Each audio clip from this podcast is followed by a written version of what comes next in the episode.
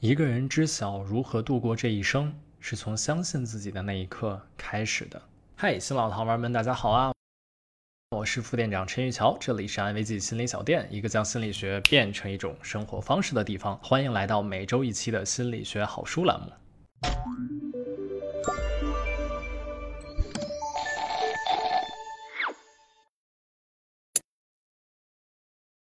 在脱口秀大会中，杨笠曾经吐槽男生说：“为什么他看起来那么普通，但却可以那么自信？”这句话其实也是在说女生要自信很不容易。今天我们就来介绍一本关于女性自信的书，《她世界》。这本书英文名的直译过来应该是《冒充者综合征：为什么女性缺乏自信》。我也很愿意站在一个男性的角度来跟大家分享这本书。书中认为，女性大多受到冒充者综合征的影响，对自己的能力缺乏信心，总觉得自己配不上得到成就和肯定，对别人的赞扬感到惶恐不安。很多我们熟知的女性成功人士，大多也经历缺乏自信的困扰。就连曾经的美国第一夫人米歇尔·奥巴马也是，她在推广自己的自传的时候，脑子里仍然在想着：“你们应该不会把我当回事儿吧？”今天我们通过这本书来探索一下女性缺乏自信的前世今生。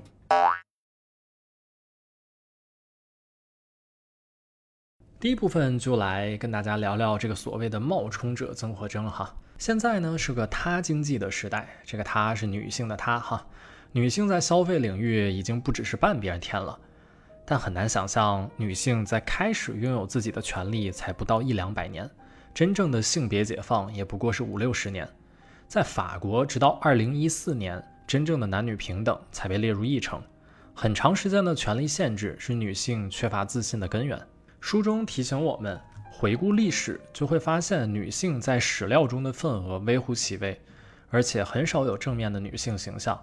女性大多作为男性的附属品或者工具出现，比如我们中国文化当中常说的四大美人。即使女性在历史中获得了成功，也被赋予了男性的特征或有着不光彩的历史，比如花木兰、武则天。女性被记录下来的历史里一直都没有独立的人格，即使现在女性的地位发生了翻天覆地的变化，男性仍是话语权的主导。一位大学教授发现，课堂上男学生的发言次数和时长都远超女学生。也就是说，即使在现在大学里，女生所主导的发言占比都还不到四分之一，而社会中由男性控制的话语权比例就会更高。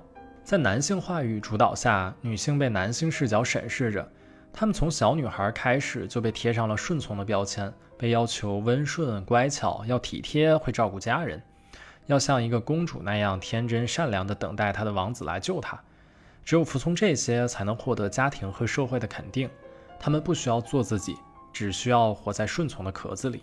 最近一百年，女性在不断的为自己争取权益。现代社会的性别环境已经宽松了很多，一个新的两性时代正在缓慢开启。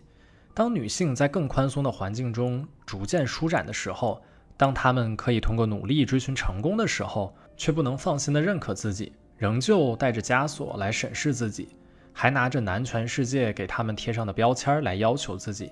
永远得不到自己想要的认可，再由男权来批判和要求女性，从男性的视角来定义世俗成功的体系里，在两套评判系统的夹击之下，女性总觉得自己是冒充者，怎么可能获取自信呢？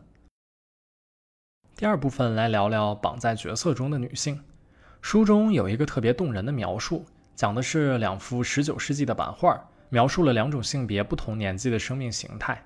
在男性这幅画里，男孩童年时期在玩乐，青年坠入爱河，中年陪伴妻子和孩子打猎云游，五十岁站在高台张开双臂拥抱过往，然后独自一人探索、旅行、学习。六十岁穿着长袍坐在扶手椅上，安详地等待死亡降临。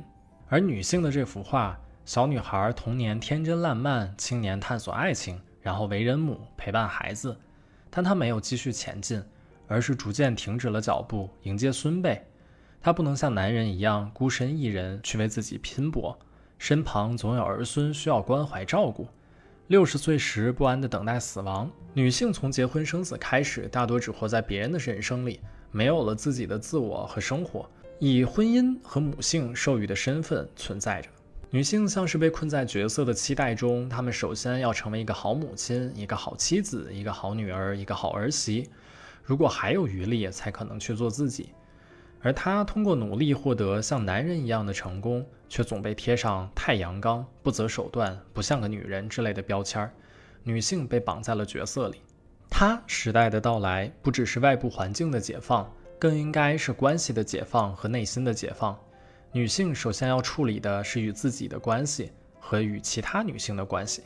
与自己相处时，不再跟随男性的视角来批判和审视自己，摆脱开女性应该是什么样子的枷锁，去掉比较，相信自己走在属于自己的独特道路上。我们不妨从摆脱对外形的束缚开始。如果把女性当作男性的附属品，那如何赢得男性的关注和喜欢，就成了女性的第一要务。因此，对外貌会特别在意。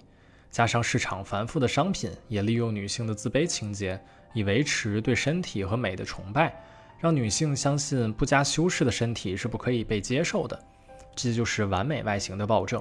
不过度追求完美外表，这不是说爱美不对，而是说把外形当成衡量女性的重要指标，是把女性物化为附属品的标志。其实女性也可以不爱美，不追求美。而有自己独特的追寻，除了和自己的关系，还需要解放女性和女性之间的关系。都说三个女人一台戏，女性之间的关系大多让人觉得很微妙，比如婆媳关系，比如说女领导。书中列举了很多职场上女性关系的案例，也指出在男权世界中，女性容易把其他女性看成竞争对手而不是伙伴。女性的厌女症是对自我的蔑视。从女性共同利益来看待女性之间。也许可以建立更为强大的互助关系，让更多的女性走上历史的舞台。第三部分，我们来聊一聊怎样对待那个女孩。